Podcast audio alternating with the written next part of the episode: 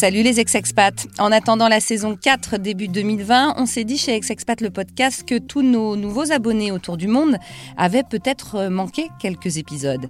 Faut dire qu'il y en a déjà une quarantaine. Alors pour les fêtes, on vous propose de réécouter certains d'entre eux qui nous semblent être indispensables hein, pour un bon retour et qui ont été euh, plébiscités d'ailleurs par les auditeurs. Parmi les thèmes vraiment importants au retour, il y a évidemment le travail. Alors euh, c'est parti pour la première partie de cet épisode consacré au travail sorti en mai 2018. Bonne écoute Cette semaine, on va parler emploi. Avoir du travail, c'est une des clés pour un bon retour, on est d'accord. On nous a assez dit ne rentre pas, c'est trop dur ici, il y a plein de chômage, et pourtant, on est rentré. Alors évidemment, trouver du travail, c'est important, mais c'est souvent un peu compliqué. Pourtant, certains n'ont aucun problème. Il y a ceux qui rentrent parce qu'ils ont obtenu un job avant de revenir, ceux qui retrouvent immédiatement en arrivant, et puis d'autres encore qui retournent au siège social de la boîte qui les a envoyés à l'étranger. Et puis, il y a ceux qui galèrent. Quelques semaines, quelques mois ou carrément quelques années. Évidemment, ça peut pousser à la déprime. Mais ça peut aussi être un moyen de se réinventer. Si j'avais trouvé plus rapidement du travail, je n'aurais peut-être jamais fait ce podcast. Pensez-y. Pour nos ex-expats, ça reste tout de même un des sujets les plus tendus du retour. Du coup, on a décidé de faire deux épisodes pour le prix d'un sur le sujet, pour que tout le monde puisse s'y retrouver. Pour cette première partie, place aux femmes, on a parlé avec Hélène, chanteuse, qui est restée 15 ans en Chine à Shanghai, avec Anne-Cécile, chercheuse, qui elle a vécu 8 ans aux États-Unis, et puis avec Alex Carnot, directrice associée d'Expat Communication, agence qui accompagne les expats et qui nous donnera quelques clés pour agir.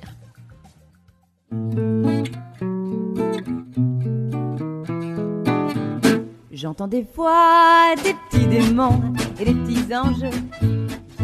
Hélène est chanteuse, chanteuse de chansons françaises rétro. C'est en Chine qu'elle a fait sa carrière, 15 ans à Shanghai avec un succès fou. Et contrairement à ce qu'on pourrait penser, eh bien le retour est moins compliqué que prévu. Euh, J'étais étudiante, euh, j'ai choisi de faire une école qui m'emmenait euh, trois ans en Chine, à Shanghai. J'avais 20 ans. Je connaissais rien de la Chine, je voulais apprendre une nouvelle langue. Et là, il y avait des agents, euh, des agents qui venaient chercher des têtes étrangères pour faire des pubs et des trucs comme ça. Euh, J'étais recrutée euh, directement parce qu'on n'était pas beaucoup. Et ensuite, ben, j'ai dû, j'ai loupé la première année, j'ai loupé deux mois de cours parce qu'on m'a recruté sur une série télé chinoise. une expérience intéressante. Ensuite, les études se sont poursuivies. J'ai fait d'autres trucs comme ça un peu de temps en temps.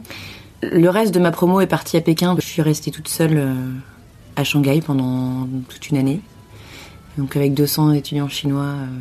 Et euh, j'ai eu mon diplôme comme ça, donc euh, avec beaucoup d'aide de l'école qui, qui, était, qui avait l'impression que je soutenais la Chine contre la France en restant dans l'université chinoise.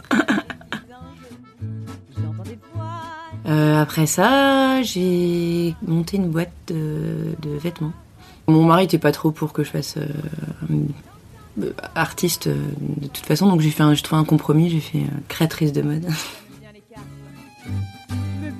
D'accord, mais là j'ai loupé une ah, coche. Après mon diplôme. après mon diplôme. Tu t'es mariée Ah ouais, j'étais, me suis mariée entre temps.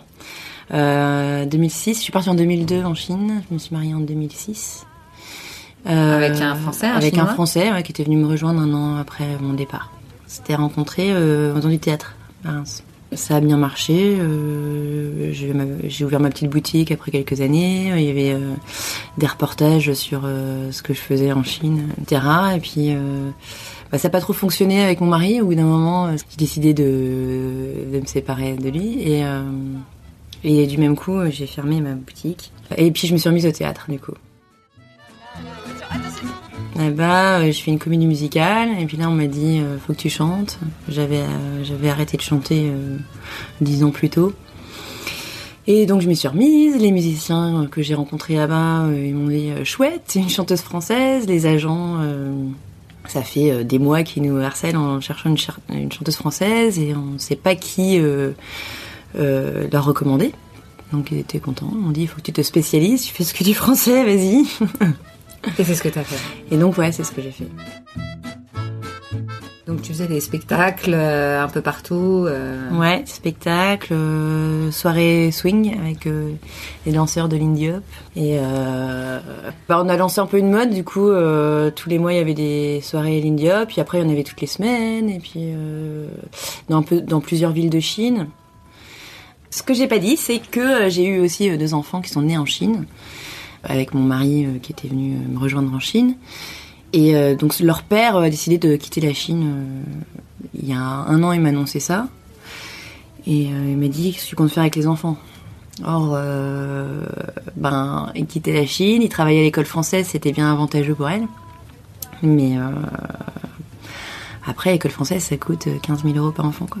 Donc, ben, je suis artiste, je me suis dit que bon, ça faisait 15 ans que j'étais là-bas, qu'il était temps peut-être euh, de rentrer, donc euh, voilà pourquoi je suis rentrée. Ouais, donc il faut tout recommencer à zéro. En France, je connais, je connais plus personne. Je suis, euh, j'ai atterri à Reims parce que j'ai ma famille à Reims. T'es rentrée il y a combien de temps? Je suis rentrée au mois de juillet, ça fait donc euh, huit mois. L'avant arrivé, est-ce que tu appréhendais ou pas? J'ai quitté toute ma vie d'adulte, tous mes amis euh, et mon boulot. Et ça, tu, c'était quoi? Ça t'a déprimé ou... Euh, j'avais très peur. En fait, c'était une angoisse. C'était euh, et euh, après, je me suis dit que j'arriverais pas à, à créer quelque chose en France si bah si je me posais pas quoi. T'as l'impression qu'au bout de huit mois, t'as réussi à avancer que- quelque part? Ouais, ouais, j'ai avancé. J'ai rencontré pas mal de musiciens euh, dans ma région et à Paris. Et puis j'ai commencé à créer des, des, des formations. euh, on a fait quelques concerts, etc. Hier, on a fait une vidéo avec un groupe de jazz manouche. euh, c'est super bien passé. on a fait un concert. On a fait une petite vidéo pour pour ensuite que je puisse démarcher plus. Comment t'es reçue? Euh, les gens sont très contents. En fait, j'ai un répertoire un peu euh, rétro euh, et en Chine, c'était normal que je sorte du lot parce que j'étais française et on était que deux euh, à Shanghai. Mais euh, je m'attendais pas à ce qu'en France, je sorte du lot aussi. Et finalement, les gens, je suis bien accueillie parce que il y a pas trop de gens qui font ce répertoire-là. En plus, je suis dans la, la région du Champagne. les, boîtes de champagne reçoivent des groupes d'étrangers. ils ont besoin de représenter la France, etc. Et la France, comme ils se l'imaginent, un peu cliché, elle a Amélie Poulain, donc c'est moi. Comme quoi, c'est pas si difficile. T'as as quand même pris du temps. En fait, il y a six mois où l'impression que ça avance pas, mais mine de rien, ben, je, rencontre quand même des gens, etc. Donc j'ai l'impression que tu, tisses euh, la toile, enfin, tu, ou tu collectionnes tes fils, et puis ensuite, euh, et ensuite ils se rejoignent, quoi. Mais, euh, mais pendant un certain temps, t'as l'impression que ça stagne.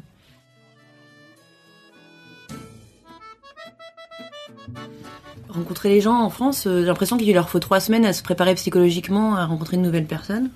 Alors qu'en Chine, on, prend rendez-vous le jour même, quoi. Euh, Les gens, euh, ils sont pourtant très occupés et ils bougent tout le temps, mais mais ça va très vite. Alors que euh, en France, les gens, même s'ils n'ont rien de prévu pendant trois semaines, dans, trois semaines. Je, sais pas, c'est une impression que j'ai. Après, peut-être que j'exagère, on sait rien. Pas dans mon lit. Peut-être qu'en fait, ils avaient des choses à faire, hein, mais. Et donc ça a un peu, ça t'a un peu énervé, quoi. Je savais pas trop si c'est parce que euh, ils me connaissent pas, donc euh, ils disent euh, c'est qui celle-là, ou euh, ou c'est parce que euh, juste les gens bougent moins vite, quoi.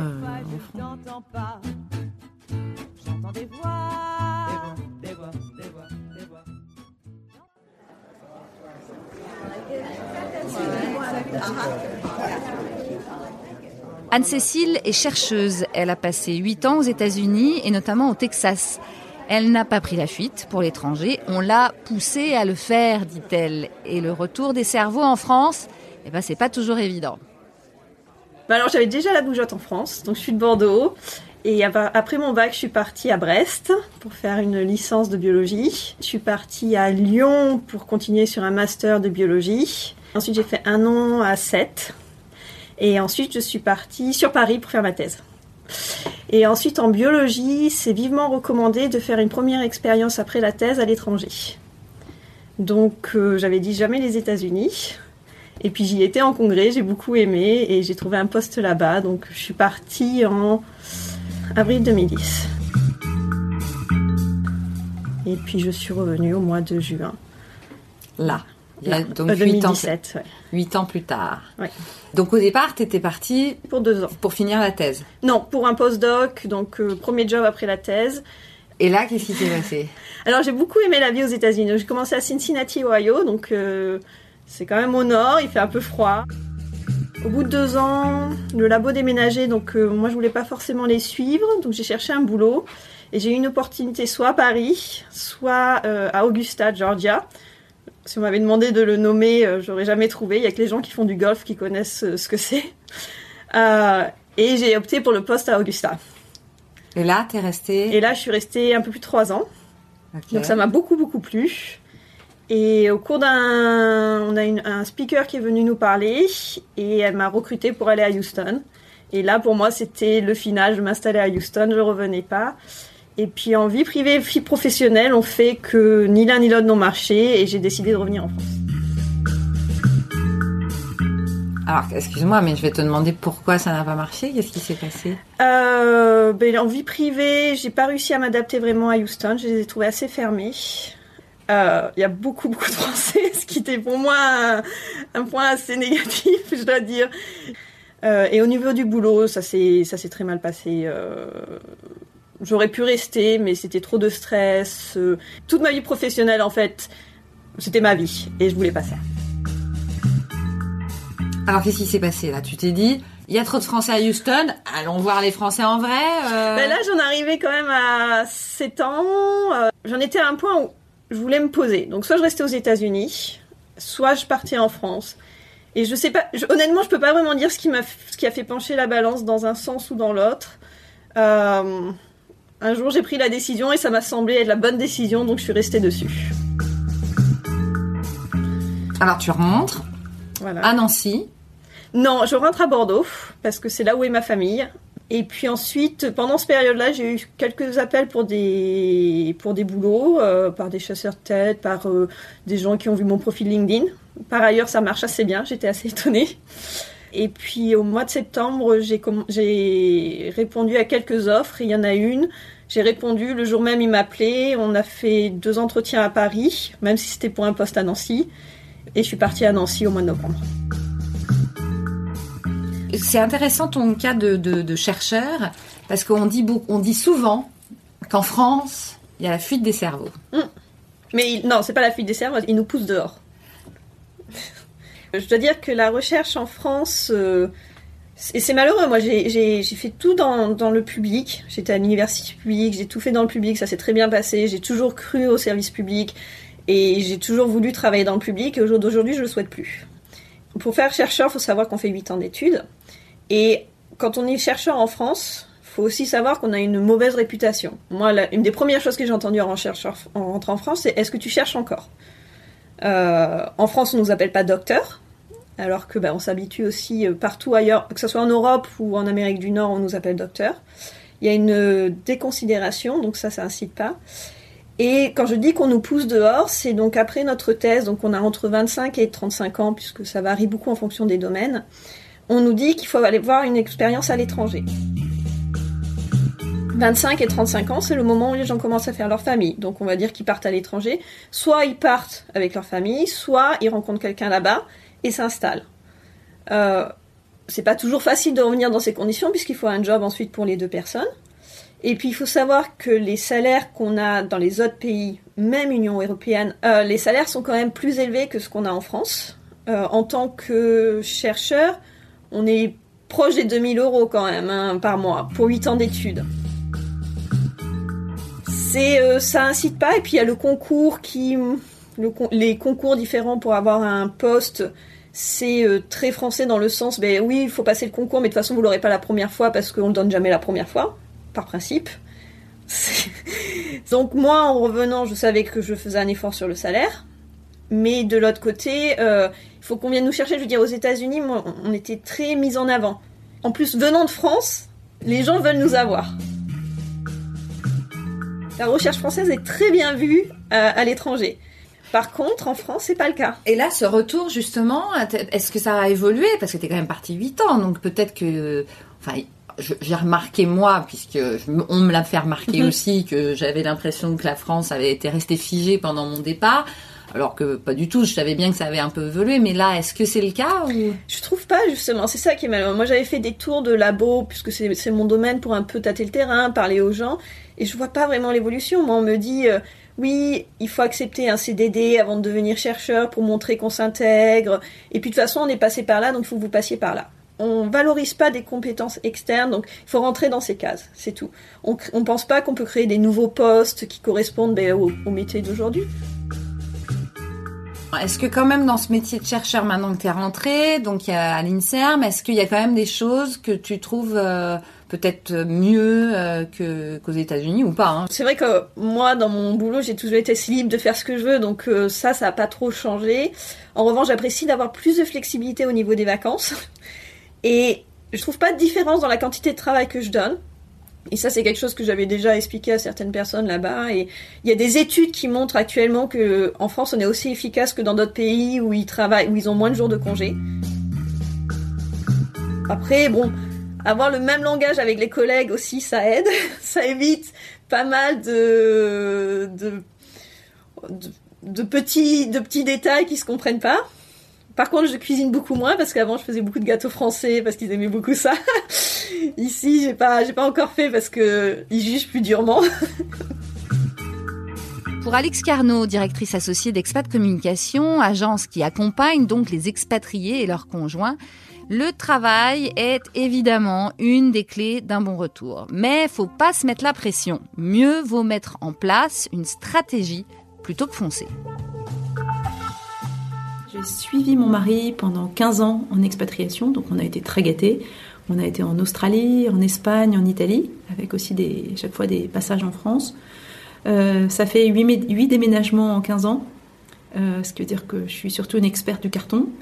Euh, et ça fait un pari qui a été celui de beaucoup de, gens euh, au départ, c'est-à-dire je te suis la prochaine fois, cette fois-ci, cette fois-ci je te suis, mais la prochaine fois tu me suivras.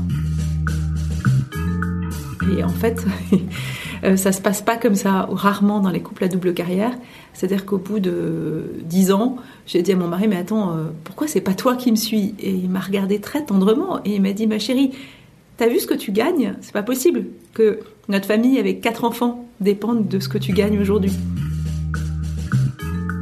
Et chez moi, ça a amorcé toute une réflexion autour de la double carrière, de qu'est-ce que ça veut dire de partir à deux, euh, comment on fait pour que le couple tienne avec tous ces changements, mais aussi pour que chacun, sur le plan professionnel, puisse euh, aussi s'épanouir et avoir quelque chose qui lui correspond et une certaine sécurité. Euh, et c'est ce qui a fait que je suis arrivée chez Expat Communication à mon retour. Comment il s'est passé le retour pour vous? Le plus difficile pour moi, ça a été de retrouver un lien naturel avec les gens autour de moi.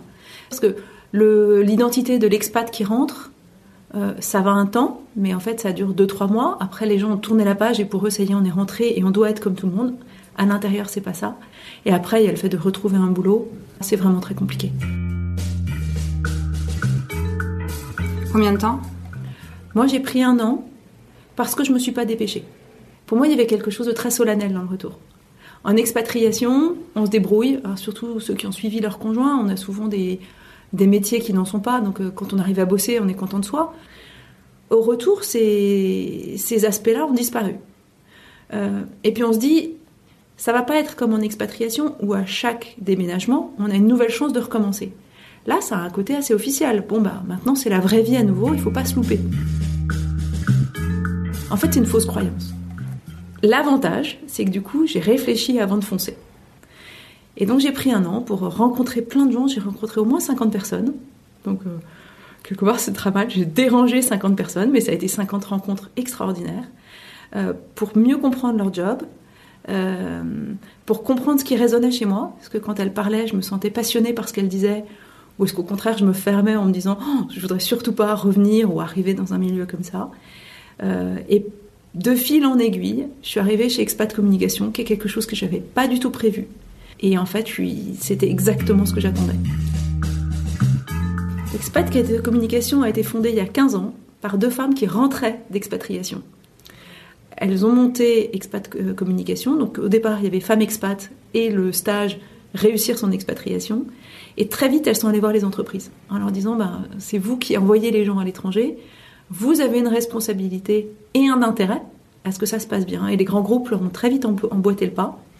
Aujourd'hui, euh, il y a le stage Réussir son retour en France, euh, des cafés d'accueil, des services pour aider les gens à trouver du boulot en rentrant en France. Euh, des services aussi pour aider les collaborateurs qui reviennent au siège, qu'on fait en grande partie avec les entreprises et également en direct pour les particuliers. Dans ce que vous voyez à travers les expats que vous, que vous rencontrez ici, qui viennent vous demander votre aide finalement, d'après ce que je comprends, conseilleriez aux gens de chercher du travail avant de partir ou d'en chercher en arrivant? Comment on fait pour se remettre dans cette société française euh, qui, qui, peut être totalement différente de celle où on vient? Il y a plusieurs rythmes au retour. Euh, il y a une sorte d'élan quand on vient d'arriver, qu'on vient de quitter son poste, qu'on est encore en posture professionnelle, euh, qui ouvre beaucoup de portes. Ça marche pas à tous les coups, mais ça marche parfois. Donc il faut capitaliser sur cet élan de l'arrivée. Pour ceux pour qui ça n'a pas marché, alors là, on va rentrer dans quelque chose de souvent plus long, parce qu'on va rentrer dans ce dont on parlait tout à l'heure, euh, de se remettre à l'unisson avec le pays d'où on vient, et ça, ça prend du temps. Parce qu'on est en permanence dans un double langage. Le recruteur va vous dire, euh, il faut partir à l'étranger, c'est génial d'avoir une expérience internationale. Donc on y va.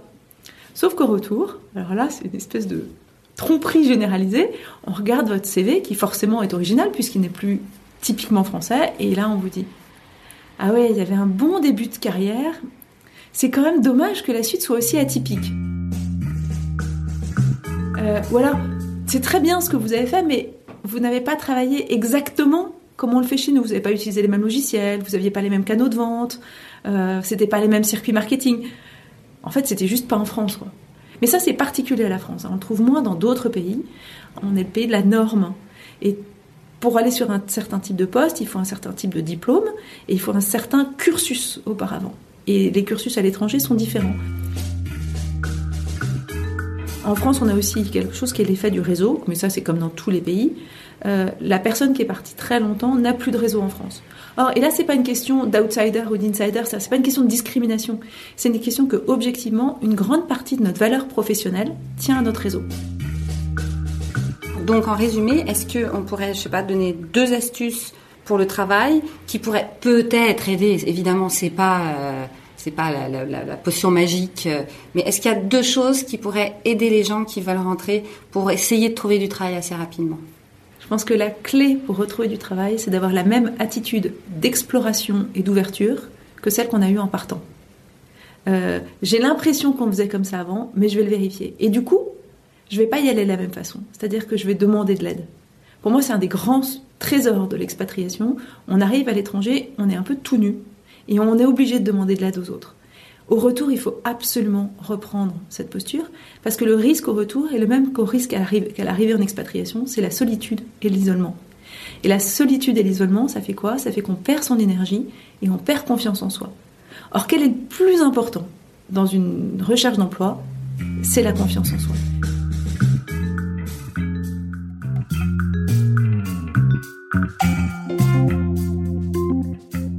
Merci d'avoir écouté ce replay sur le travail la semaine prochaine, la deuxième partie bien sûr. En attendant, vous pouvez continuer à mettre des petites étoiles et des commentaires sur les plateformes d'écoute et partager vos questionnements sur le groupe Facebook d'Ex-Expat le podcast notamment. À la semaine prochaine.